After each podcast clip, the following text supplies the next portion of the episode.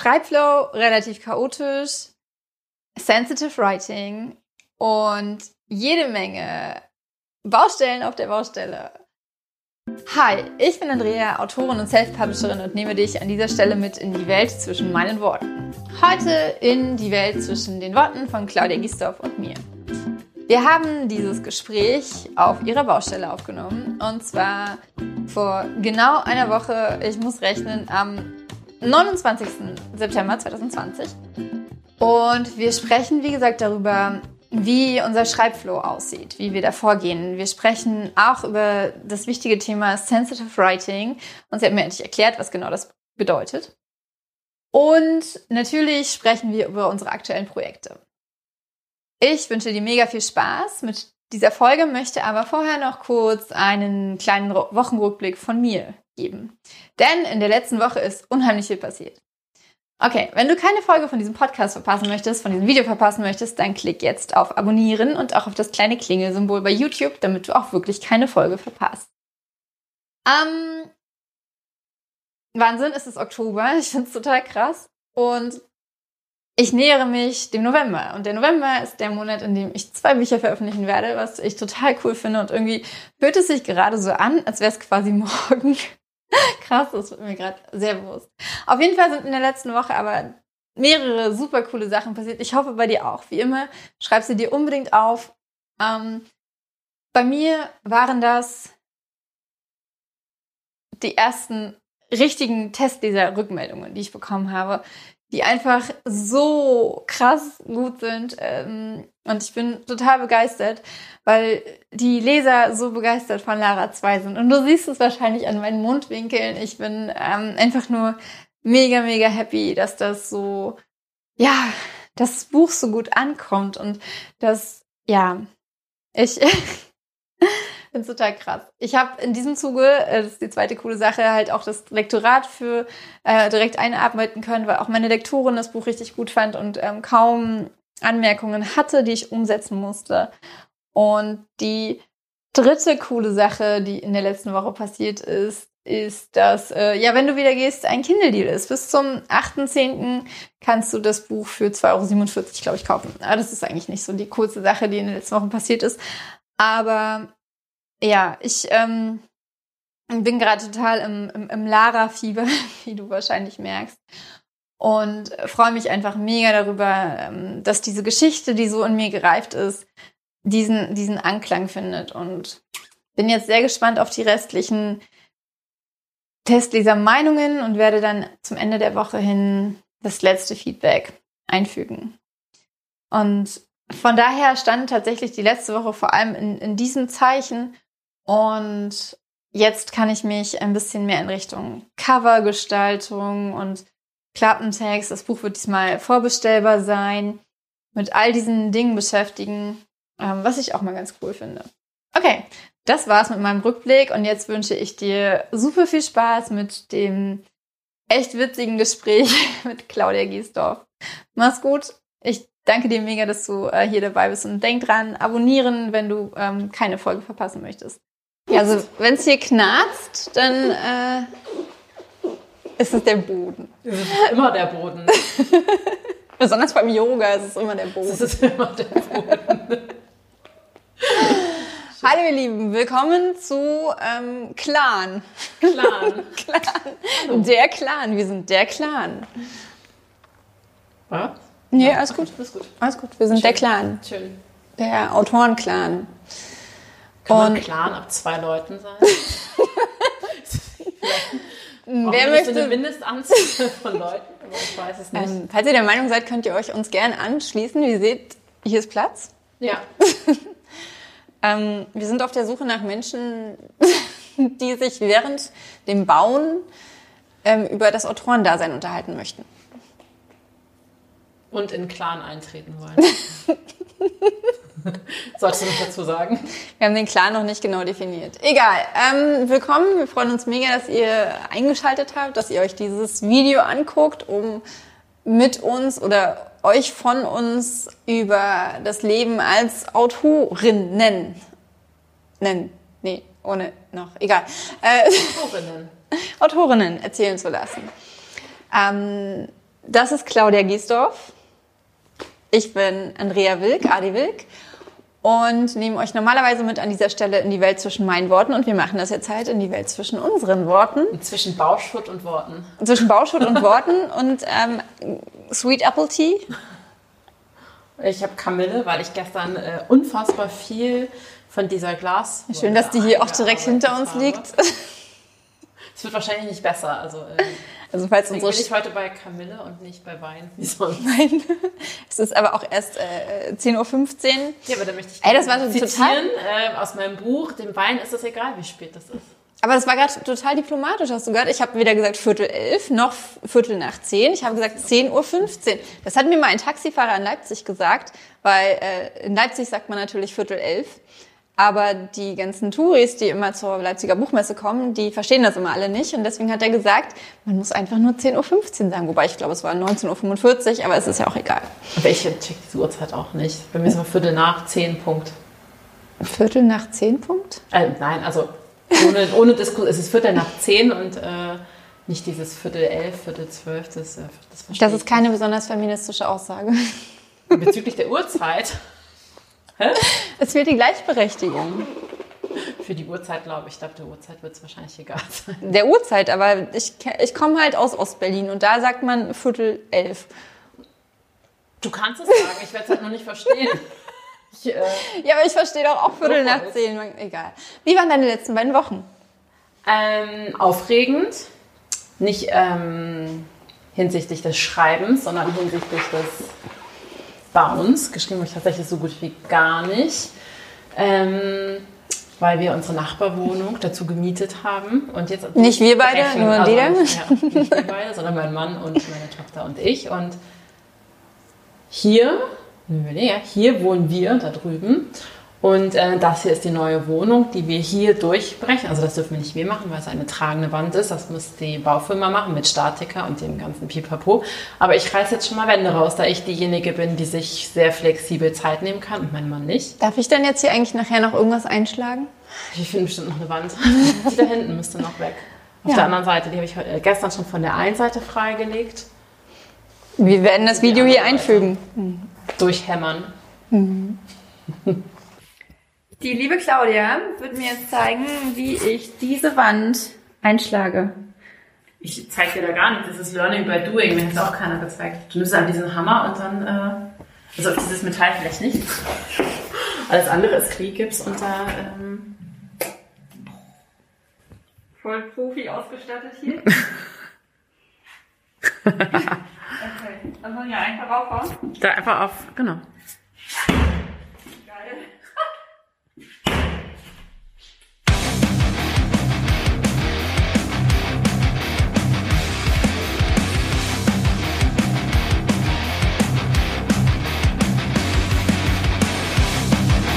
Memo an mich, nicht mit Andreas Füßen anlegen. ja, das waren meine letzten Tage, Wochen. Deine? Wie läuft dein Buch? Dein neu, also de, de, de, de, de, dein nächstes Manuskript, Dingsbums? Du gerade Ähm, nicht so. Nicht so. Ich bin sehr pedantisch. Hatten wir ja beim letzten Mal schon. Ich mag es, wenn die Wörter und die Sätze exakt so sind, wie ich sie gerne hätte. Und das Buch exakt so ist, wie ich es gerne hätte. Und das hängt noch sehr. Okay. Bin immer noch gar nicht zufrieden. Aber ich habe gestern schon festgestellt, so beim Wendehämmern ist mir, glaube ich, so eine Idee für das Ende gekommen. Ah, Sehr viel beim mehr- Wendehämmern. Okay, beim cool. Wendehämmern. Dann biete ich hier gerne die Wohnung als Schreibretreat an. Haben wir schon gesagt, im, im, im Sommer, also der Sommer ist vorbei. Ich finde es voll komisch, dass der Sommer vorbei ist. Ich nicht. Ich mag's. Echt? Ich, naja, aber ich finde es komisch. Egal. Ja. Ja, das waren die letzten Wochen. Bei dir? Puh, voll viel. Fang an, wir haben Zeit. Nee, haben wir ja nicht. Wir wollen uns ja kurz fassen. Was hatten wir? Falls du äh, die letzten Videos geguckt hast, dann weißt du das natürlich auch schon. Ich habe ähm, Lara 2 zu Ende überarbeitet und ins Lektorat gegeben. Ähm, habe Lou und Nick 3 zu Ende überarbeitet und ins Lektorat gegeben. Lara 2 kommt tatsächlich in zwei Tagen zurück aus dem Lektorat und ich bin mega aufgeregt. Meine Mom hat es schon gelesen, die findet es gut. Freier liest es gerade, die findet es auch gut. Und die eigentliche Testleserin, Da drüben wird auch gebaut.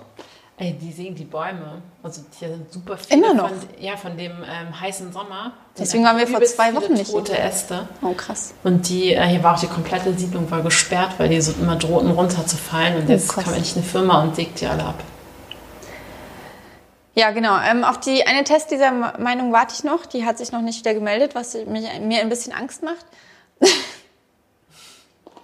Aber meine Lekto- Lektorin hat schon ein Vorab-Urteil gegeben, meinte, ähm, Lara hat sich total verändert, äh, was sie aber total gut und nachvollziehbar findet und dass sie das Buch sehr mag. Schön. Das ist ja immer das Wichtigste. Ne? Ich finde irgendwie, bei Lesern finde ich es total schwierig, wenn man jetzt so 100 Leser hat, dann kann man mit einem Buch nicht alle glücklich machen. Das, also, das ist ja nicht möglich, ne? das Buch zu schreiben, was einfach allen immer gefallen wird. Ja. Und deswegen finde ich es immer schon mal gut, wenn Leute, auf die man irgendwie baut in der Arbeit, in dem Fall ist es ja die Lektorin Ja. oder der Lektor, ähm, wenn die schon mal sagen, das ist innerhalb dessen, was man sonst so abliefert. Ja, deswegen Und eine gute Story ich, und dann, ähm, ja. Ich habe gestern auch einen Testleseraufruf gestartet für ähm, die nächste, also wenn ich das Lektorat eingearbeitet habe. Und da habe ich auch explizit gesagt, ich möchte bitte nur Leute, die Lara 1 mochten. Ja. Weil es macht keinen Sinn, wenn das jemand liest, der den, den ersten Teil nicht mochte, dann braucht braucht er den zweiten Teil nicht lesen Nee. und dann braucht er den für mich auch nicht zu bewerten, weil ähm, ja, ist halt Dann schreibst du nicht für denjenigen, ne? ja. Oder diejenige. Na klar, dann im weiteren Verlauf ist dann schon wichtig, dass dann auch weitere Meinungen dazu kommen, weil ich will ja auch, dass die, also ich will ja auch neue Leser ansprechen, so, aber ich finde am wichtigsten ist es erstmal, wenn man schon eine Leserschaft hat, dann will ich die auch erstmal bedienen. Ja. Bedienen. Das klingt super schräg. Beglücken. Nee. Glücklich machen. Glücklich machen. Äh, hier die Schuhe und der Boden. Was habe ich denn für Socken an? Ich glaube, ich ziehe mal die Schuhe aus. Den Boden gibt es eh nicht mehr lang. Also. Nee, aber der macht so, das ist so laut. Ihr habt verschiedene Socken übrigens an. Immer. Waren die ganz? Die waren ganz. Okay, ähm, wir hatten eine, eine, eine Frage von einer Leserin in der letzten, nee, also vor zwei Wochen, zum letzten Video. Und sie wollte gerne wissen, wie- wie unser Schreibflow ist, weil wir so sehr unterschiedlich sind, was das angeht. Und ich dachte, dass wir das vielleicht so ein bisschen ähm, ja, aufstückeln in Ideen finden, wann fängst du an zu schreiben oder wie, wie ist dieser Prozess des Schreibens, vielleicht auch mit Schreibzeiten und so weiter. Und dann, wie geht's an die Überarbeitung? Oder? Was hast du? Finde ich gut, fang mal an. Okay. Nee. Von mir, von mir wisst ihr das ja eh alles schon. Ja, aber wir wollen das ja im Gespräch mal und uns ergänzen, oder? Also es bringt ja nichts, wenn ich jetzt hier in den Monolog führe, wie ich das mache und dann ist das Thema abgehakt. Nein, wir machen das so, ähm, dass wir uns gegenseitig fragen, wie wir unsere Ideen finden, zum Beispiel. Also wie findest du deine Ideen? Total unterschiedlich. Manchmal einfach durch reale Sachen, die ich lese und die mich total beschäftigen. Also Zeitungsartikel und so? Ja, also bei Das Licht am Ende war ich einfach unglaublich wütend. Kann ich jetzt zu viel sagen? ja, einfach über Dinge, die Menschen, da war es speziell einfach Frauen, passieren und die stellenweise nicht geahndet werden und die konsequenzlos bleiben. Und zu dem Zeitpunkt, als ich das Buch noch nicht angefangen hatte, habe ich irgendwie super viel darüber gelesen und war einfach wütend und dachte mir, die, die Wut, die muss ich jetzt verarbeiten. Und bei Sehenschnitte war es ein Traum. Also ich finde das total unterschiedlich. Und ich glaube, wenn man als Autorin einfach ähm, offen durch die Welt geht und ähm, anderen zuhört und liest, dann glaube ich nicht, dass die Ideen abreißen. Weil ich finde, das ist ja immer so ein Riesenthema. Das ist auch was, was mir ganz, ganz oft von, von, von Lesern gestellt wird. Wie hast du nur immer so viele Ideen? Also hast du, oder hast du Angst, dass dir irgendwann mal die Ideen ausgehen? Ja. Ähm, und für, für mich ist das immer so eine total schwierige Fra Frage, weil äh, ich habe immer das Gefühl, wenn ich darauf antworte, nein, ich habe so viele Ideen in meinem Kopf, dann ähm, stimmt irgendwas nicht mit mir. Na, das ist ja dein Job. Also wäre irgendwie schlecht, wenn du keine hättest. Ne? Ja, natürlich, aber weil halt so viele offensichtlich sich damit schwer tun, halt Ideen zu finden für Bücher und so weiter. Also bei mir ist es halt auch so. mh, Ich kann jetzt hier anfangen mit der Teetasse. So. Also könnte jetzt anfangen, wenn ich jetzt ein bisschen über die Teetasse mit der Katze nachdenke, dann würde mir halt ähm, wahrscheinlich eine Idee kommen, auf, auf wessen Tisch die stehen könnte. Und dann hätte ich ein erstes Bild von dem Charakter und der Charakter würde dann einfach in irgendeine Handlung reinfließen und daraus würde sich dann irgendwas entwickeln. Ja. Oder halt, wie du sagst, wenn man, wenn, wenn irgendwas, ja, irgendwas passiert oder äh, keine Ahnung, wenn man irgendwas ganz Bestimmtes liest und halt so eine Wut sich daraus entwickelt ja. oder eine ähm, oder auch ein positives Gefühl. Das muss ja nicht schlecht sein. Einfach, jedes Gefühl kann Motivator für ein Buch sein. Ne? Ja. Also und was ich halt auch immer total spannend finde und das lässt sich dann auch wenn man ein Buch plottet und konzipiert, einfach super gut umsetzen, sind einfach Gegensätze. Ne? Also wenn man sich, wenn man einen Menschen irgendwie trifft, der einen fasziniert, weil derjenige einfach, wie ich sage es einmal, total viel redet und äh, total offen ist und super viel ausprobiert und sich dann einfach denkt, wie wäre das, wenn diejenige auf jemanden trifft, der ähm, ja, verschwiegen ist und ja. die, die beiden treffen aufeinander und sowas sind ja auch, sind ja auch spannende Fragen. Und deswegen glaube ich einfach aus allem Alltag und allem Erleben kann man schon irgendwie äh, was basteln. Ne? Du musst die Augen offen halten. Ich denke, das ist wahrscheinlich, ne? Und wenn du dann eine Idee hast, wie geht es dann weiter? Dann schreibe ich los. Sofort? Ja. Na, also, naja, wenn ich gerade kann. Ne? Also, wenn ich gerade in einem Buch drin stecke und dabei das. Ja, aber okay, stell mir vor, wenn, wenn du in einem Buch drin steckst, wie ist es dann? Weil man hat ja trotzdem Ideen. Also. Ähm, die sind abgespeichert. Da oben ja. oder? Ja. Und ich denke mir immer, wenn, wenn irgendeine Idee es nicht überlebt, dann war sie es auch nicht wert. Das sagt Stephen King auch. wenn sie es nicht, äh, wenn ich sie nicht mehr präsent habe, wenn ich ein Buch abgeschlossen habe und mit dem nächsten anfangen möchte und mir denke, okay, worüber wolltest du eigentlich irgendwie so in den letzten Jahren schreiben? Und wenn mir dann nichts mehr einfällt, dann war keine gute Idee dabei. So, ähm, und entwickeln sich die Ideen dann schon weiter oder bleibt das, also wenn du die erstmal nur abspeicherst? Nee. Gar nicht? Gar nicht. Also ich weiß den Anfang und das Ende und den Rest, da lass mich überraschen. Ich, also ich, ich weiß nicht, wahrscheinlich. Dann sind wir schon beim nächsten. Hm? Sind wir schon beim nächsten Punkt. Nee, ich glaube, ich bin auch nicht die, wahrscheinlich nicht die Vorzeigeautorin für Lehrvideos, aber. Wir machen ja auch kein Lehrvideo. Ja, wir also, machen, this is real. Ja, ja ich fange halt tatsächlich, also wenn ich jetzt, also ich nehme einfach mal als Beispiel Seelenschnitte, weil es halt, glaube ich, am einfachsten zu zeigen ist. Ähm, da hatte ich diesen Traum, dass ich mit meiner Tochter, da war ich mit meiner Tochter im Urlaub alleine und ich habe geträumt, dass mein Mann vor mir steht und sagt, unser Kind ist weg. Und das hat mich halt super beschäftigt. Und dann ähm, habe ich so ein bisschen rumgesponnen, wie könnte sowas laufen, wenn man normal ist. Dann würde man es jedem erzählen und sagen, boah, ich habe im Urlaub geträumt das. Und dann würde man es wahrscheinlich abhaken. Und dann dachte ich mir, was ist, wenn du irgendwie vorbelastet bist und total Panik hast und die Leute das aber nicht ernst nehmen? weil du eben irgendwie psychisch vorbelastet bist. Und ähm, daraus ist dann letztendlich Seelenschnitte ja entstanden. Und ich wusste halt den Anfang, so ungefähr wie mein Charakter ist, und das Ende. Und dann habe ich losgeschrieben und ähm, mir währenddessen nicht so viel Gedanken gemacht, weil ich auch, ähm, meine Hauptarbeit ist das Überarbeiten. Also ich schreibe das runter und dann weiß ich quasi währenddessen noch nichts über meine Charaktere, sondern die lerne die erst im Verlauf des Buches kennen. Und wenn ich fertig bin, dann weiß ich letztendlich, wie die Story ist und wie die Leute so drauf sind, was sie mögen, was sie nicht mögen. Und dann gehe ich zurück und dann überarbeite ich eben mehrfach und ähm, fügst dann die, die, Schichten drauf. Also fügst dann ein, dass der zum Beispiel immer blauer Pullover trägt, was aber erst im zehnten Kapitel. Ja.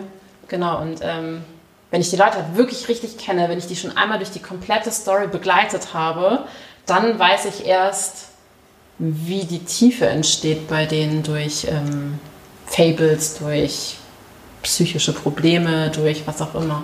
Aber verändert sich da dann äh, wirklich auch noch viel? Bei, ja. Was zum Beispiel?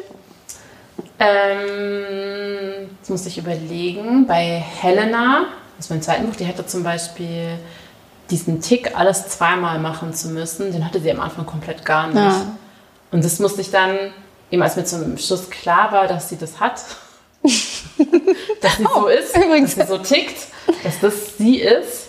Also zumindest kannte ich sie halt dann wirklich gut und dann musste ich wieder zurückgehen und das einfügen. Und ähm, ja, von daher kann es dann auch sein, dass dann manche Sachen, wenn ich sowas einfüge, einfach nicht mehr funktionieren und das muss dann rausfliegen und dann überarbeite ich.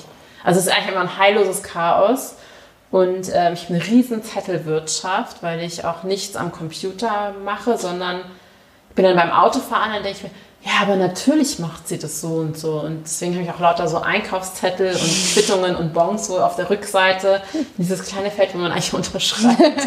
also, äh, Doppelpunkt, Helena muss das und das dann und das machen, weil es ist ja total logisch. Und dann fällt mir das ein und dann muss ich das auch. Und warum machst du das nicht aufs Handy? Also in Evernote oder sowas? Haptisch. Ich muss das haptisch haben. Ich bin ein, äh, ein sehr haptischer Mensch. Und dann weiß ich nämlich auch, wenn ich es aufs Handy, dann ist es irgendwie so im Handy und weg. Ja, und so hat man den Zettel vor Augen. Dann Ne? habe ich den Zettel vor Augen, ganz genau. Und weiß noch ganz genau, was ich an welcher Stelle einfügen wollte. Krass. Und es ist quasi das Chaos spiegelt mein Schreiben wieder. ich reiße ab und baue neu. Oh, ein schöner Satz, ja. Ich reiße ab und baue neu. Aber also so unterschiedlich sind wir da gar nicht. Also das Einzige, was bei mir noch ist, wenn die, ich die Idee im Kopf habe, ich schreibe die halt auch erstmal nicht auf, sondern dass die da so lange drin, bis wirklich so dieser Drang kommt, irgendwas mehr damit zu machen.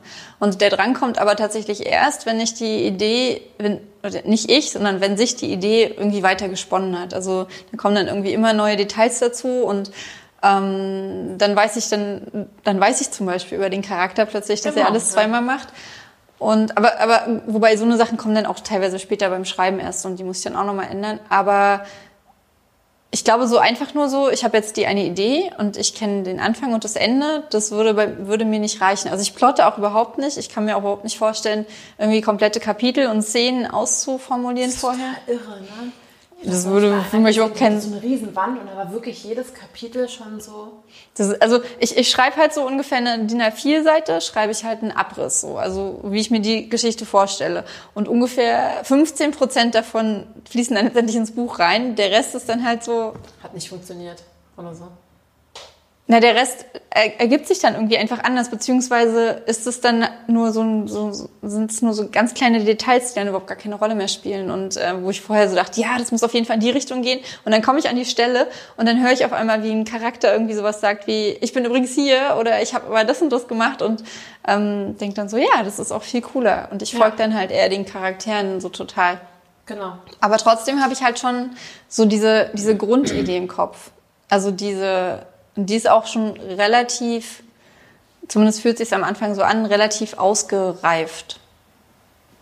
Ja, also ich glaube, das macht es auch einfach dann einfacher letztendlich. Ich springe dann quasi von einem Punkt zum nächsten. Also ich weiß dann irgendwie, Ja. ähm, ja, keine Ahnung, ungefähr bei einem Drittel oder so, da passiert dann das und das und dann taucht der und der auf und so. Du kannst auch was zuschreiben, ne? Also wenn du Ja. so einen Zwischenpunkt hast, dann weißt du ja, okay, der steht und dann muss, bis dahin muss ja aber das Ja. und das passieren, damit ich da hinkomme. Genau. Aber wenn ich halt so wirklich so, teilweise beim, beim Plotten machen die Leute es ja teilweise wirklich so Szene für Szene, also was in dieser Szene passiert. Und ähm, aber vielleicht ist es ja auch, ähm, das war dann auch mein Gedanke, vielleicht ist es ja dann genauso wie bei uns beim Schreiben. Also vielleicht schreiben die ja quasi das Buch schon vorher, nur halt in Stichpunkten sozusagen. Und das ist aber der gleiche Prozess. Ja. Also die Geschichte entwickelt sich dann halt gleich, weil es gibt ja unfassbar gute Bücher, die geplottet wurden. Unverständlicherweise. Können wir überhaupt nicht nachvollziehen. Aber ich finde eigentlich, eigentlich das ist doch gerade das Coole am Schreiben, dass es nicht das Patentrezept gibt. Ja. Ne? Du kannst es nicht falsch machen. Also Ja. das finde ich ist halt das, Das Irre. ist, äh, egal wie du schreibst, egal wie du dich ransetzt, egal was du dafür tust oder nicht tust, du kannst es nicht falsch machen. Du kannst es nur auf deine Art machen. Und also, beziehungsweise du kannst, wenn, du kannst es nur dann falsch machen, wenn du es nicht auf deine Art machst. Ja, wenn es für dich nicht funktioniert, wenn du dann merkst, Ja. es bist nicht du in dem Buch. Ja, beziehungsweise das, viele merken das ja vielleicht auch gar nicht, sondern ähm, folgen halt irgendwelchen Schreibratgebern. Also folgen diesem genauen Weg. Du musst erst die Charaktere aufbauen, du musst wissen, welche Augenfarbe die haben und du musst ähm, wissen, wo die wohnen, wo die herkommen, musst so ein übelst fettes Buch ausfüllen mit äh, sämtlichen Charaktereigenschaften und Heldenweg und hast du nicht gesehen? Hast du nicht gesehen? Das habe ich ja lange nicht mehr gesagt. nicht gesehen. Hast du nicht gesehen? ähm, ähm, und, und, und dann versuchst du das halt und kommst damit nicht klar und denkst dann so, nee, ich bin einfach kein guter Autor. Ja. Ich glaube, das ist es. Ja, ich glaube nicht, also ich glaube, die meisten, ähm, die mit dem Schreiben anfangen, denken dann halt nicht, ähm, das ist nicht mein Weg, ich muss das anders machen, sondern die denken dann, ich kann einfach nicht schreiben, meine Idee ist nicht gut genug. Ähm, das funktioniert einfach nicht für mich. Ja. wahrscheinlich irgendwas wollte ich jetzt noch sagen, darauf aufbauen. Bei Schreibratgebern, ich habe tatsächlich einen und immer wenn ich ein Buch fertig habe, lese ich den nochmal. Und der sagt dir aber eben nicht, wie du quasi vorgehen sollst beim Schreiben, sondern es ist Donald Mars, Writing the Breakout Novel heißt das, glaube ich. Und ähm, der sagt dir nur, wie du es besser machst, also wie du mehr Tiefe reinbekommst und wie du mehr Konflikt reinbekommst. Und das ist für mich immer noch mal total gut, wenn ich das Buch schon eben dieses erste einmal durchschreiben habe. Dann nehme ich mir immer dieses Buch und ich habe da mittlerweile schon meine Zettel und dann blätter ich zu diesem, äh, zu diesem Einmerker und sehe dann, ähm, du kriegst mehr Spannung rein oder mehr Tiefe, wenn es zum Beispiel, der redet immer von dem, glaube ich, Impact oder was, wenn es um mehr, um, um, die Stakes, genau, um diese Personal mhm. Stakes mhm. und gesellschaftliche Stakes. Und er sagt immer, ja, eine Bombe in deiner Wohnung ist gut, ist spannend, aber eine Bombe im ausverkauften Olympiastadion ist krasser so. Hm. Und ähm, wenn ich mir das dann durchlese, dann ich mir aufgrund dessen nochmal, ah, okay, ja, da, den Punkt hatte ich beim ersten Schreiben nicht im Blick. Weil es ist ja schon, du musst ja die Charakterentwicklung, Plotentwicklung, du hast ja viel im Blick beim Schreiben. Und dann fällt schon auch immer mal was hinten runter. Und wenn ich mir den dann nochmal durchlese, denke ich mir, okay, das hatte ich tatsächlich nicht so gut. Und das überarbeite ich jetzt noch. Aber eben nicht so konkret, wie ihr sagt, und dann nimmst du das und machst so und so, sondern wie kann ich das überarbeiten? Einfach unter dem Blickwinkel nochmal. Unter dem äh, Blickwinkel nochmal durchgehen. Ne? Und das ähm, hilft mir jedes Mal. Cool. So, Frauen in die Küche. Frauen in die Küche. Ich wollte dir was zu essen anbieten, Andrea. Was möchtest du denn? Ähm, Staub, Steckdosen Keks. oder... ich, äh, ja. Oder Mehr habe ich gerade noch nicht zur Auswahl. Was zu trinken? Vielleicht hätten wir uns auch woanders treffen sollen mit mehr äh, Bewirtschaftungsmöglichkeiten. Ich habe schon Tee bekommen und ich esse vor 12 Uhr sowieso nichts, von daher. Alles gut. Du darfst als Gast jederzeit wiederkommen. vor 12. Vor 12. Nach 12 ist es dann zeitlich ein bisschen blöd bei mir. Ähm, ja, Thema Überarbeitung. Genau. Und was ich in letzter Zeit auch noch mache, wenn ich äh, das Buch durch habe. Das ist übrigens sehr staubig hier, ne? Also Hausfrauenqualitäten. Und dann überarbeite ich den Donald Ma, also mich mit Inspiration von ihm. Und dann versuche ich in letzter Zeit tatsächlich noch ähm, so ein bisschen Sensitive Writing zu machen. Weil ich immer hoffe, also für mich wäre das total furchtbar, wenn ich ein Buch schreibe und ich damit da drin jemanden unbeabsichtigt diskriminiere oder verletze. Und ähm, aber auf welche Sachen achtest du denn? Also ich finde es natürlich auch wichtig, gerade was wie Rassismus und ähm, sowas alles angeht. Äh, da versuche ich schon sehr drauf zu achten. Also beziehungsweise, was heißt, versuche ich sehr drauf zu achten? Das ist einfach so eine Selbstverständlichkeit so. Also das äh, muss ich beim Überarbeiten auch, glaube ich, hoffentlich nicht drauf achten.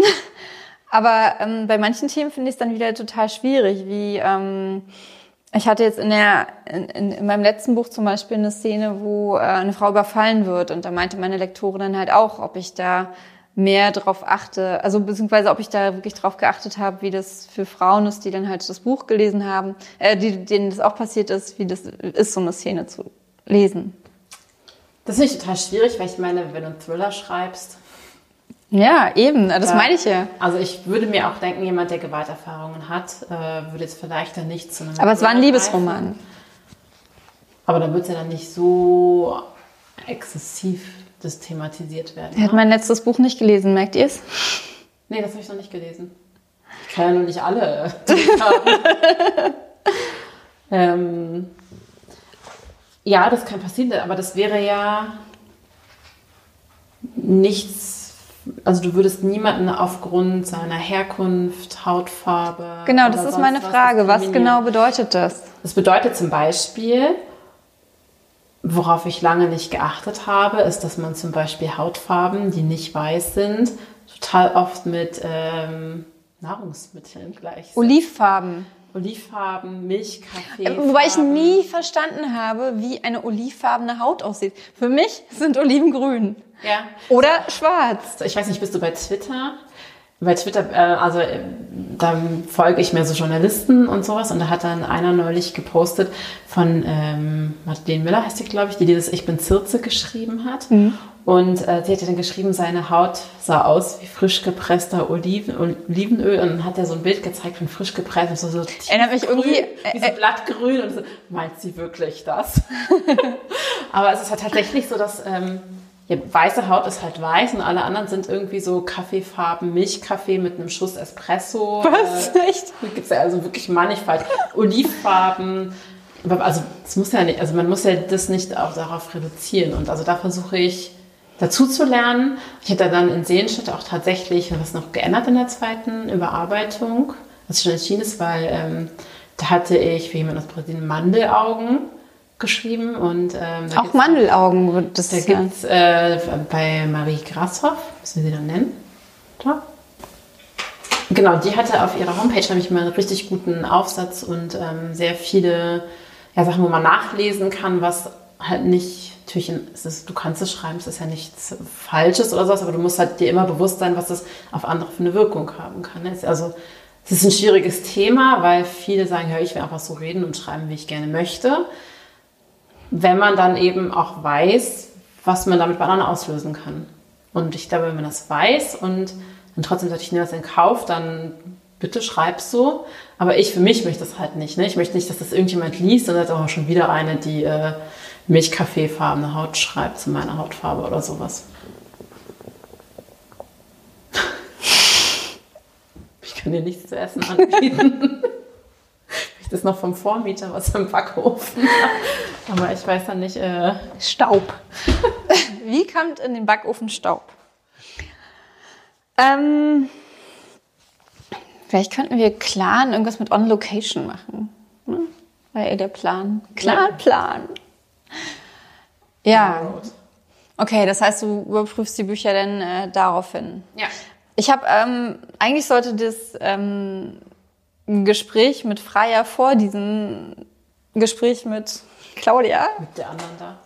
mit der da. äh, online gehen. Ich glaube, das schaffe ich nicht, weil wir haben nämlich darüber gesprochen, dass äh, wie, wie die Mädchenrolle in, in, in aktuellen Büchern ja, so rübergebracht wird. Das sowieso. Ja. Und daraufhin habe ich mich halt auch immer gefragt, wie ist denn das Frauenbild in meinen Büchern? Also ich habe schon eigentlich den Anspruch, starke Frauen darzustellen.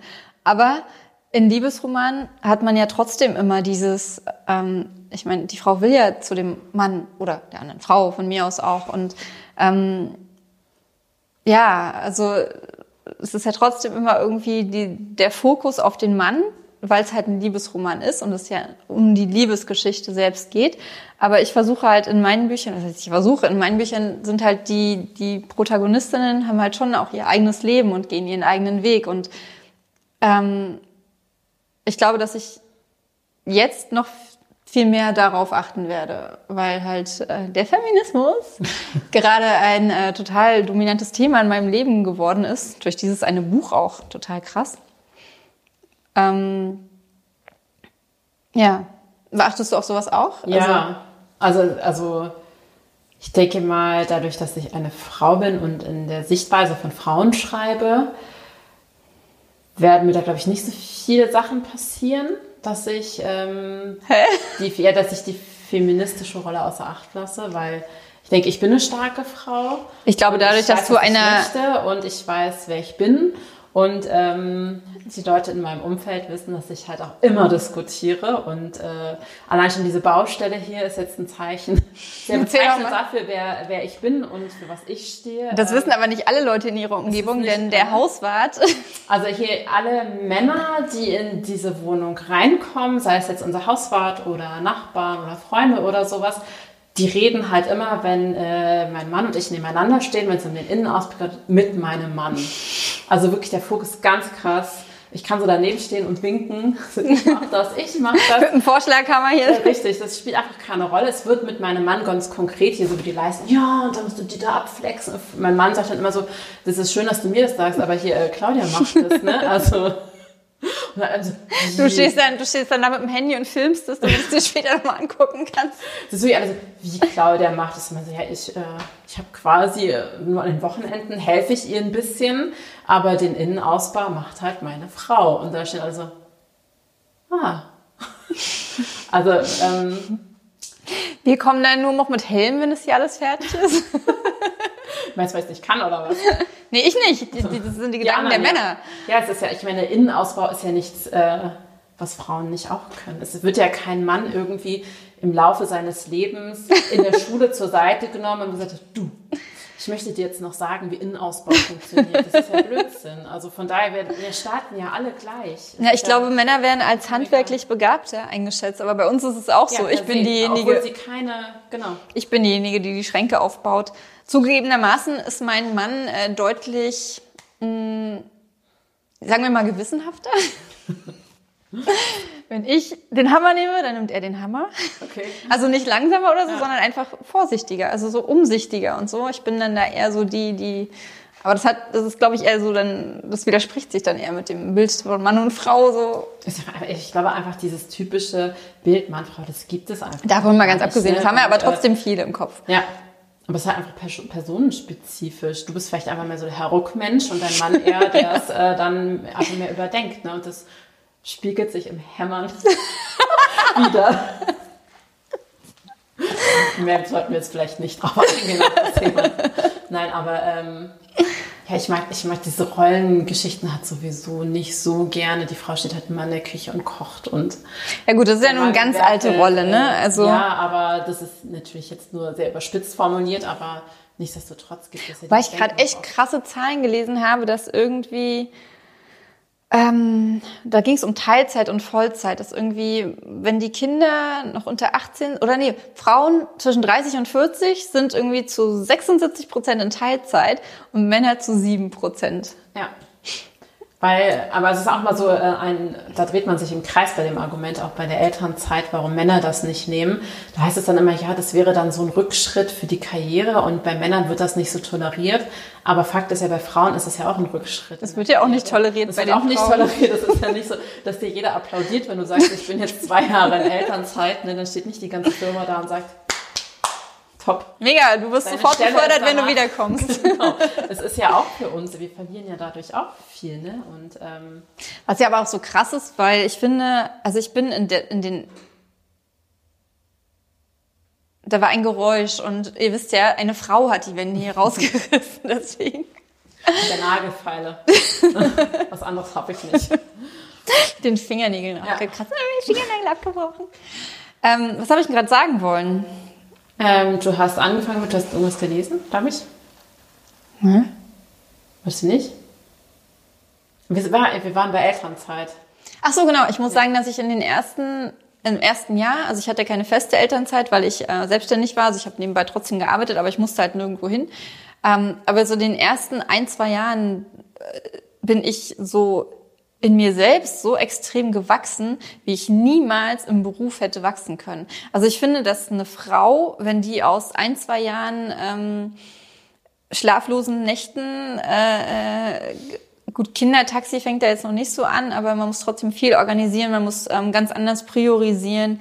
Man geht als der perfekte Projektmanager normalerweise Aus der Nummer raus. aus der Nummer raus. Also naja, leider, nee, nicht leider, man geht ja nicht raus, aber man, man, man lernt so viele Soft Skills in diesen ein, zwei Jahren in der Elternzeit, ähm, die man in, in, im Beruf, also klar, da kann man vielleicht fachlich sich weiterentwickeln und so weiter, aber es ist ja nicht so, dass man stehen bleibt oder zurückschreitet. Also man, man ist ja nach dieser Zeit, in der man, Ich kann dir leider immer noch nichts zu man ist ja in dieser Zeit, in der man dieses kleine Wesen irgendwie halbwegs, ähm, also begleitet, um halbwegs äh, nicht mehr ganz so hilflos zu sein.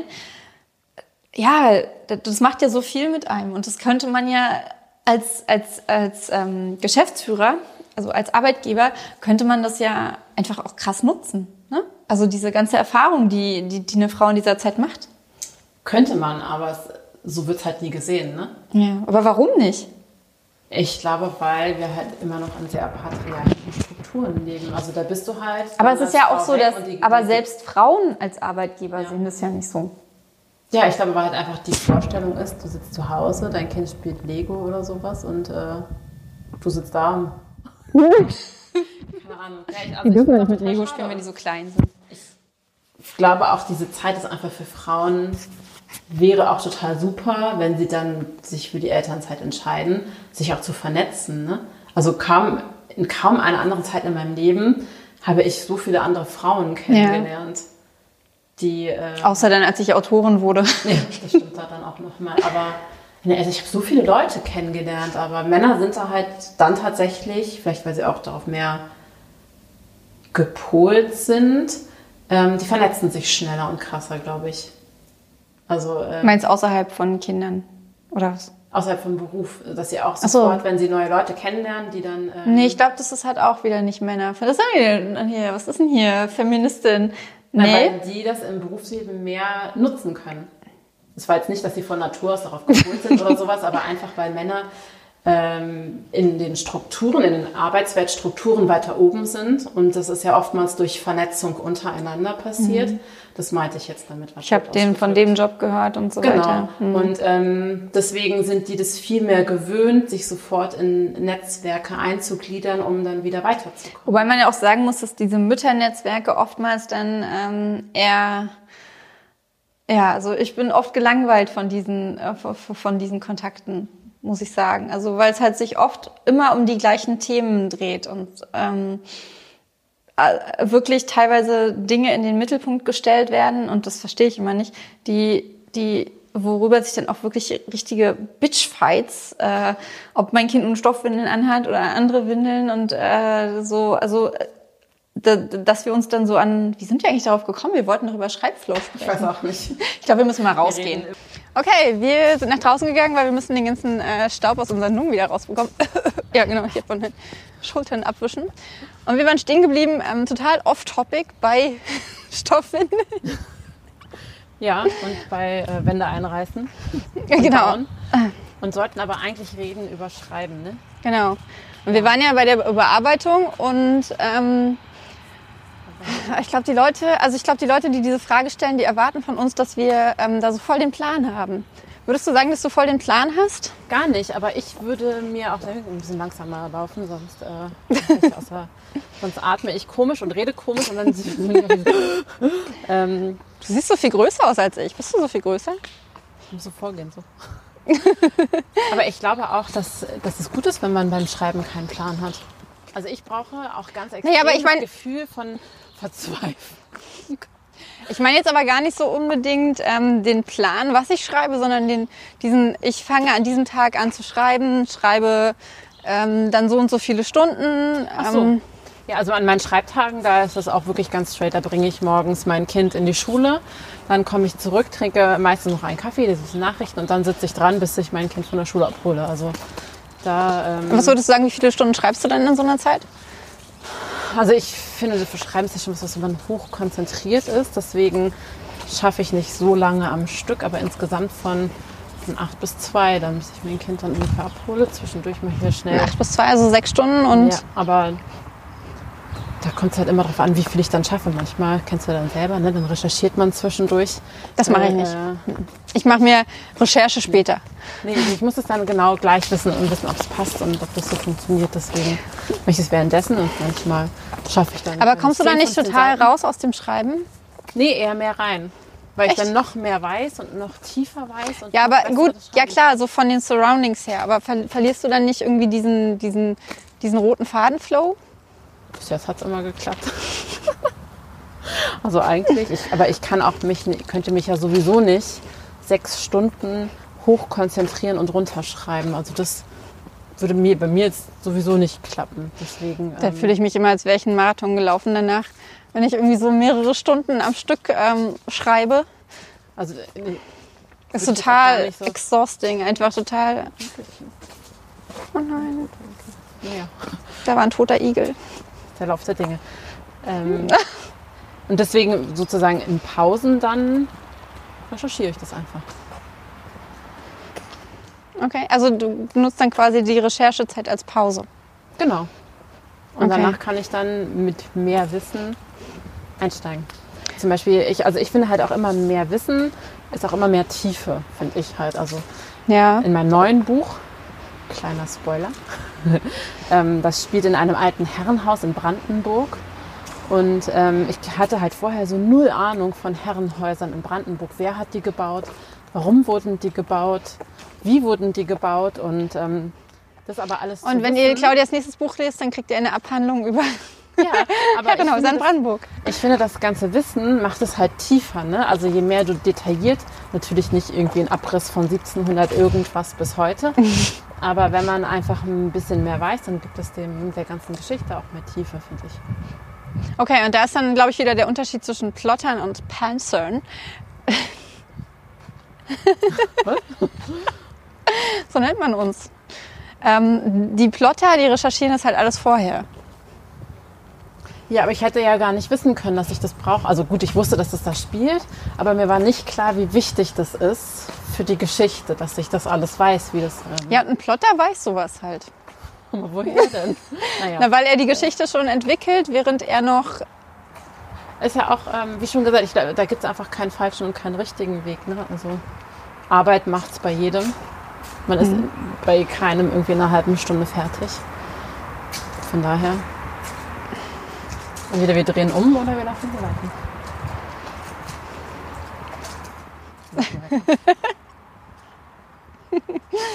Ja, Okay, also ähm, schreiben, währenddessen recherchieren, ähm, findest du völlig okay. Und wie viele Wörter schreibst du dann so? ich weiß das nicht. Ich weiß ja nicht mehr, wie viele Wörter meine Bücher haben. Was? Ich schreibe einfach, ähm, Okay, wie viele Seiten schreibst du dann? also wenn es wirklich mal gut läuft, können wir auch da wieder reingehen. Wenn es gut läuft, können wir da reingehen. Es läuft gut. Wieder reingehen, vielleicht irgendwie 10, 15 Seiten schaffe ich dann. Okay, also so 250 bis 400. Nee, Moment. Das sollte ich- 2500 bis 4000 Wörter ungefähr. Ich mache mir halt auch keinen Plan, irgendwie, wann ich wie wo fertig sein muss. Also das schnellste Buch, was ich geschrieben habe, waren irgendwie acht Monate. Das war für den Verlag, da hatte ich eine Deadline. da war, äh, die hatten das tatsächlich dann, ich hätte das Expo, also ich war ja zu dem Zeitpunkt schon im Verlag und habe da zwei Bücher publiziert. Und die kannten mich ja schon und dass ich zuverlässig bin und so. Und dann hatte ich das Exposé hingeschickt, wie ich mir die Geschichte vorstelle. Es war wirklich nur ganz grob. Und die ersten paar Seiten und dann hatten die es halt eingekauft.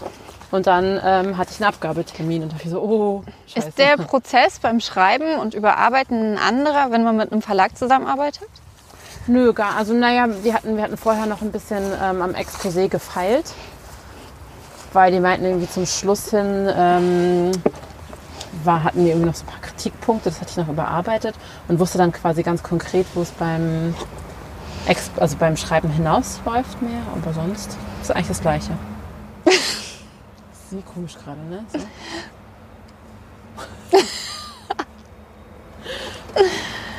Hoch- muss von oben, ne? Von unten nach oben. haben wir alles? Oder haben wir noch irgendwas nicht? Wir haben wahrscheinlich total viel vergessen und ihr wolltet wahrscheinlich ganz andere Sachen wissen mit dieser Frage.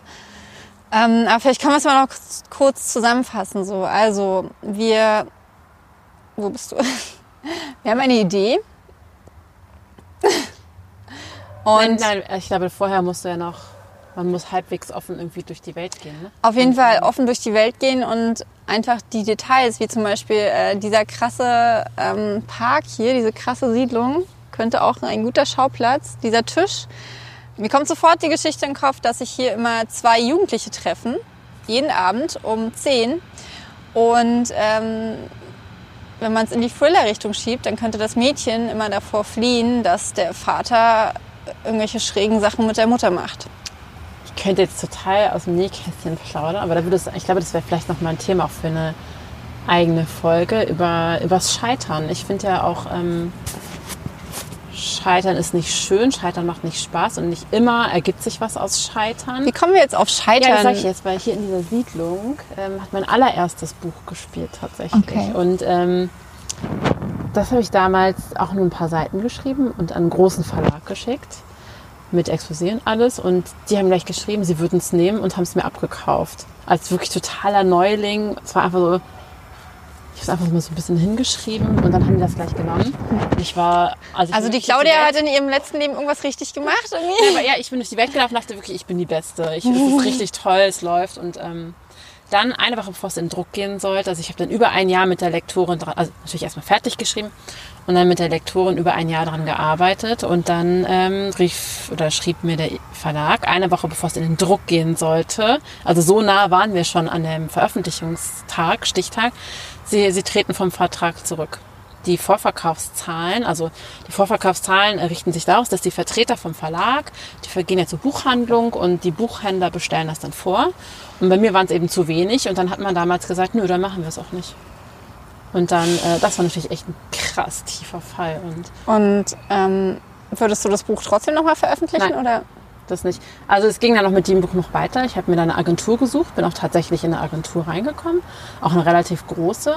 Und dachte mir, okay, gut, das war jetzt ein Tiefschlag, aber ähm, jetzt geht's halt weiter. Ist halt so, ne, man kann nicht immer nur Erfolg haben. Und ähm, dann ein Jahr später kündigte mir kommentarlos die Agentur. So, sie haben nichts gefunden, aber ist halt blöd, ne? Und ähm, ja, das war, deswegen bin ich in der Siedlung noch so ein bisschen nostalgisch. Und deswegen, aber ich finde halt Scheitern auch, ich finde es auch schon wichtig, dass man ja, über Scheitern total, redet. Ne? Total. Deswegen nächste Folge, wenn ihr Bock drauf habt, über das Scheitern.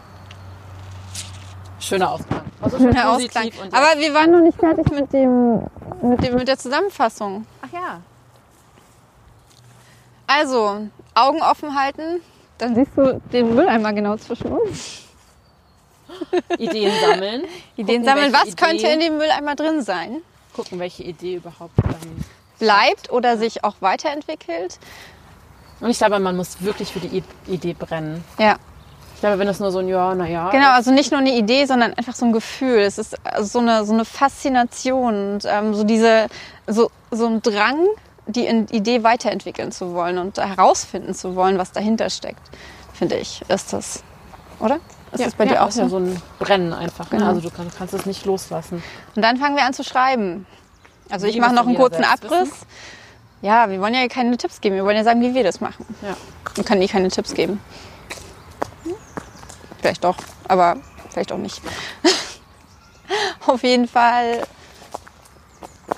haben wir nicht wirklich viel gesagt zum Schreibflow. Äh, zum Schreibdings. Ich gerade so das Gefühl. Ich, doch, also ich finde halt, das Essentielle ist wirklich, ich finde es gut zu lesen. Schreibratgeber finde ich wirklich super. Ich finde es gut, sich fortzubilden. Es gibt ja ähm, immer wieder Schreibkurse und sowas. Da halte ich echt extrem viel von. Ich habe tolle Leute kennengelernt in der Zeit. Ich habe richtig gute Tipps bekommen. Aber ich finde, das Wichtigste ist einfach, dass man dann seinen Weg findet. Ne? Von daher finde ich es gut, sich vielleicht auch anzuhören, wie andere das machen. Aber dann äh, vielleicht dann einfach zu sagen, was für einen funktioniert und was nicht. Ne? Von daher, da haben wir schon drüber gesprochen. So. Ja, um jetzt auch mal zu sagen, wir waren doch noch ein Stück weit beim Thema. und bei der Überarbeitung ist es einfach so, ich glaube, dass man für sich selbst herausfinden muss, wie oft man drüber geht. Also bei meinem ersten Buch bin ich ungelogen. Ich habe es 20 Mal gelesen. Und äh, jetzt ist es halt komplett anders. Ich habe den ersten Entwurf, lasse den ein paar Wochen liegen, überarbeite den, gebe den ins Lektorat, pack die ähm, Überarbeitungen aus dem Lektorat rein, gebe den an Testleser, dann überarbeite ich wieder, was die Testleser gesagt haben. Aber ich lese das Buch nicht nochmal. Also nach dem ersten Entwurf lese ich es nochmal komplett und dann vielleicht nochmal kurz vor vom Ende, wenn ich noch Zeit habe. Echt, ja? Ich mache es immer noch. Total. Also ich lese meine Bücher bestimmt vier, fünf Mal. Nee, so am Stück nicht. Also. Wobei, Moment, na, so zwei, drei Mal insgesamt, würde ich sagen, lese ich es. Aber am, bei meinem ersten Mal war es halt wirklich so 20 Mal, weil ich dann auch wirklich, da waren halt auch noch so viele Sachen, von denen ich keine Ahnung hatte. Sowas wie halt ja. Füllwörter rausfiltern, so ein Kram. Und ähm, also auf so eine Sachen achten, die einfach beim ersten Mal, ja, auch, auch ich glaube auch, weil beim ersten Mal halt noch diese, diese Angst einfach so da ist. Dass man das Buch jetzt fertig hat so und dann so. Äh. Nee, weil man einfach gar nicht war. Also ich wusste halt auch einfach gar nicht, ähm, ob es so dem Standard gereicht. Weißt du? Ja. Ob es gut genug ist. Verstehe. Das hatte ich halt beim ersten gar nicht, dadurch, dass ich ein ja, Exposé und die paar Seiten da dann direkt vom Verlag gekauft wurden. Glaube ich, war ich dann schon echt, echt extrem überheblich. auch so in meinem Arbeiten. Ne? Ich dachte quasi alles, was ich mache, ist super, weil ich wurde ja. Wie alt warst gleich, du da? Äh, wann war das? Ähm, es muss gewesen sein 2007 rum. Also, wie alt warst du da? Lass mich rechnen. Wir haben jetzt 2020. Das war vor 13 Jahren. Oh Gott. 25 war ich. Hier ist eine echt coole Wand. Ich finde auch die ganzen Garagen hier ziemlich cool. Genau, von daher beim Überarbeiten geht es meiner Meinung nach vor allem darum, herauszufinden, ob die Story für einen selbst funktioniert. Also für mich zumindest, ob ich äh, der folgen kann, ob sie mich vielleicht sogar langweilt. Das ist richtig fies. Und ähm, auf welche, auf irgendwelche Sachen gar nicht zusammengehören. Also es sind für mich viele Sachen, die letztendlich auch die Lektoren und die Testleser mitmachen. Aber für mich muss die Story sich einfach gut anfühlen. Und das Ding ist, ich habe gemerkt, irgendwie bist du nicht mehr im Bild. Ich habe gemerkt, dass ähm, je mehr andere Meinungen ich habe von Leuten, denen ich vertraue, beziehungsweise von Leuten, von denen ich weiß, dass die meine Bücher mögen, ähm, desto weniger muss ich selber drüber gehen, weil die halt schon ganz viele Sachen entdecken, die, die, die ich halt äh, dann auch entdeckt hätte. Und ich muss auch zugeben, dass äh, es mich auch irgendwann nervt. Das Buch.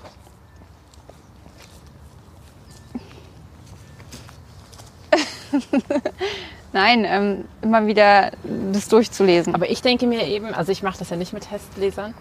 Ähm, und ich habe eben den Anspruch, wenn ich das Buch irgendjemandem zum Lesen gebe, irgendjemand, dann, dann muss es schon perfekt sein. Und deswegen überarbeite ich das halt irgendwie sechs, sieben, acht Mal. Ja, aber dann- ich glaube, bei mir war es halt, dass ich beim ersten Buch einfach gemerkt habe, ähm, dass bei mir halt vor allem so ganz viele Details, wenn ich selber überarbeite, dann sind das ganz viele Details, die, da, die ich überarbeite. Und äh, sobald es jemand anders liest, der sich wirklich mit dem Inhalt auseinandersetzt, wie halt eine Lektorin, dann ähm, kommen da so viele grundlegendere Sachen auf, wie zum Beispiel meine Lektorin findet ja auch immer ähm, wieder, dass meine Protagonistin irgendwie zu selbstsüchtig ist oder so, was ich als Feministin natürlich cool finde. Besser als andersrum. Ähm, nee, aber also, so, solche Sachen, die mir, die mir persönlich gar nicht mehr auffallen. Aber also bei meiner Lektorin ist es so, ich kriege immer Schelte für irgendwas. Schelte. Ja, Ärger. Und dann ähm, versuche ich beim nächsten Mal dann wirklich extrem darauf zu achten. Genau. Irgendwas rutscht halt immer noch durch. Aber ähm, Ja, das mache ich ich auch. glaube, man wird dann einfach auch bei jedem Schreiben besser, wenn man. Also Hoffentlich. Ich, hoffentlich. Deswegen, ich denke mal zu meiner Lektorin, manchmal schicke ich ihr auch so kleine Videos, wie ich irgendwelche Abschnitte schon lösche und sage ich, äh, Bei mir kommt immer mal vor. übelst viel dazu, weil sie dann immer sagt, es glitzert nicht genug oder so eine Sachen. bei mir wird immer nur gelöscht. Und äh, weil ich mittlerweile weiß, worauf meine Lektorin, also manchmal merke ich es schon beim Schreiben und denke mir, okay, das geht ja eh nicht durchs Lektorat, kann ich das nur löschen. Oder eben beim Überarbeiten, dass ich mir denke, okay, ja, also das, was ich in diesem Satz sage, ist fast das gleiche wie das, was ich im Satz davor sage, nur anders formuliert, das kann weg. Und ähm, da wurde ich sehr darauf gepolt von meiner Lektorin, die mir wieder sagte, ja, hier haben wir wieder eine Doppelung. Ja gut, solche Sachen, klar. Das, ist, das hast du vor drei Seiten schon mal geschrieben. Ja, aber auch so, in, dass man, man neigt ja dann zu, wenn man irgendwas so wirklich dramatisch schreiben möchte, dass man es dann nochmal wiederholt und nochmal anders. noch Der mal explosive anders. Ausbruch. Und, äh, Kein gutes Beispiel, aber so in die Richtung. und dann, ähm, dann kürze ich sowas jetzt einfach schon vorher weg. Ja gut, und ich glaube, dass, dass, äh, dass, dass da gucke ich beim Schreiben, glaube ich, einfach schon mehr drauf. Vielleicht, vielleicht auch nicht, keine Ahnung. Also, wo, womit wir wieder dabei sind, ne? es gibt nicht den Weg. Nein, einfach. natürlich nicht. Ja. Das ist, äh, das ist ja auch das Spannende daran. Einfach. Enden wir jetzt mit, es gibt nicht den Weg. Es kommt darauf an. Das ist immer die schönste Antwort, ne? Aber was ich auch noch sagen wollte, weil wir gesagt haben, ähm, jeder kann irgendwie schreiben und alles ist richtig, was man tut. Man muss natürlich trotzdem noch irgendwie in gewissen Regeln schreiben. Ja? Also wenn du einen Liebesroman ohne Liebe ablieferst, Mit den toten Protagonisten am Ende. Aufbau und da kann man sich halt Der männliche belesen. Protagonist stirbt, stirbt in der Hälfte. Ja, äh, funktioniert zwar auch, aber ähm, Ja, aber nicht mehr als Liebesroman. Das dann- ist ein Drama. Ja, aber da muss man schon wissen, warum man das macht und ob es dann zur Charakterentwicklung der Protagonistin, weil sie danach die, die große Liebe kennenlernt oder sowas. Aber ähm, also man muss sich schon irgendwie mit den Genre-Regeln beschäftigen und Nicht nur mit den Genre-Regeln, auch mit den Regeln der deutschen Sprache. auch das wäre gut und von Vorteil. ja. Und wenn man das alles kann und macht, dann muss man einfach loslegen ne? und den Weg für sich finden. Auf jeden Fall. Ich glaube, wir haben jetzt alles gesagt einfach. Ich glaube, wir haben viel gesagt, Wir haben auf viel jeden Fall. gesagt und wir haben uns auch bestimmt ein bisschen wiederholt und gedoppelt. Aber wir schreiben ja auch keinen Roman. Von daher, ähm, wir freuen uns mega, falls ihr immer noch gucken solltet. Nach- Nachdem wir eine, eine Wohnung renoviert haben, Den Staub von den Schultern über äh, vom Stoffwindeln. Das ist übrigens total uh, schön herbstlich hier schon. Seht ihr das? Ich finde ja dieses Ding total cool, muss ich sagen. Nur schwer ist es im Arm. Okay, ihr Lieben, äh, vielen Dank, dass ihr tatsächlich bis hierhin gehört habt oder geguckt habt. Was ist los mit euch? Habt ihr kein Leben? Nein, was soll das denn? Quatsch. Wir sind euch total verbunden dafür. Es ist total cool und ähm, uns interessiert mega, wie wenn ihr selber schreibt, wie euer Schreibablauf ist, ob ihr unseren crazy Schreibablauf nachvollziehen könnt. Vielleicht fasse ich es nochmal in den Shownotes zusammen, damit wir irgendwie zumindest zu einem Ergebnis hier kommen heute. Außer dass äh, Andrea Wände einschlagen kann, Ja, eintreten kann. Ich hätte mal die, die, die, die, die richtige Wand, bevor ich sie mit dem Hammer eingeschlagen habe, hätte ich mal treten sollen. Ist Ob noch eine da? geht? nee, ist keine mehr da. Hast du eine Re Regipswand zu Hause, die eingetreten werden muss? Engagier Andrea. I'm the, the, the kicker. Ich habe mich verlaufen. Da lang? Das ist links, ja. Okay. Ähm, auf jeden Fall, wenn ihr keine Folge von diesen Videos verpassen möchtet. Videos, was, was, was, was meinst du damit? Wieso? Wir machen auch noch Was mehr, ist oder? das? Dann hört es sich nur so an, als wie Videos. Wenn wir wieder beim Porno sind. Okay. Dann klickt auf jeden Fall Heute war ich nicht beim hier Porno, auf ja. Abonnieren. Hat eigentlich jemand von euch die Seite YouPorn ausprobiert? Ich habe sie mir nicht angeguckt. War das YouPorn? Ich weiß es schon echt gar nicht mehr. Softporn? Ähm, egal, klickt auf Abonnieren für äh, mehr YouTube-Videos von uns. Klang ja auch geil.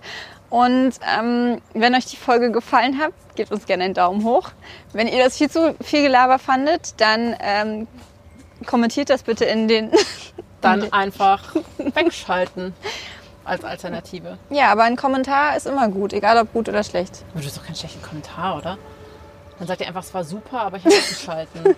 Es war super, aber zu lang, sagt ihr dann genau. Nein, gar nichts.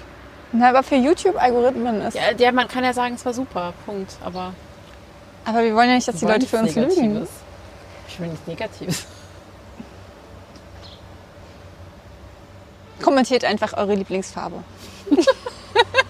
Wenn euch nichts Gutes zu dem Video einfällt, dann einfach die Lieblingsfarbe. Was sagen, was sagen Mütter immer zu, zu Mädchen? Wenn du nichts Gutes zu sagen hast, dann halt lieber den Mund. Echt von ihm gehört? Doch. Nein. Es liegt auch nicht in meiner Natur, den Mund zu halten bei irgendwas. Vor allem nicht, wenn ich nichts Gutes zu sagen habe. Egal. Irgendwie entgleiten diese Videos immer so ein bisschen, aber das macht sie auch irgendwie aus. Wir freuen uns auf jeden Fall mega, dass ihr dabei wart.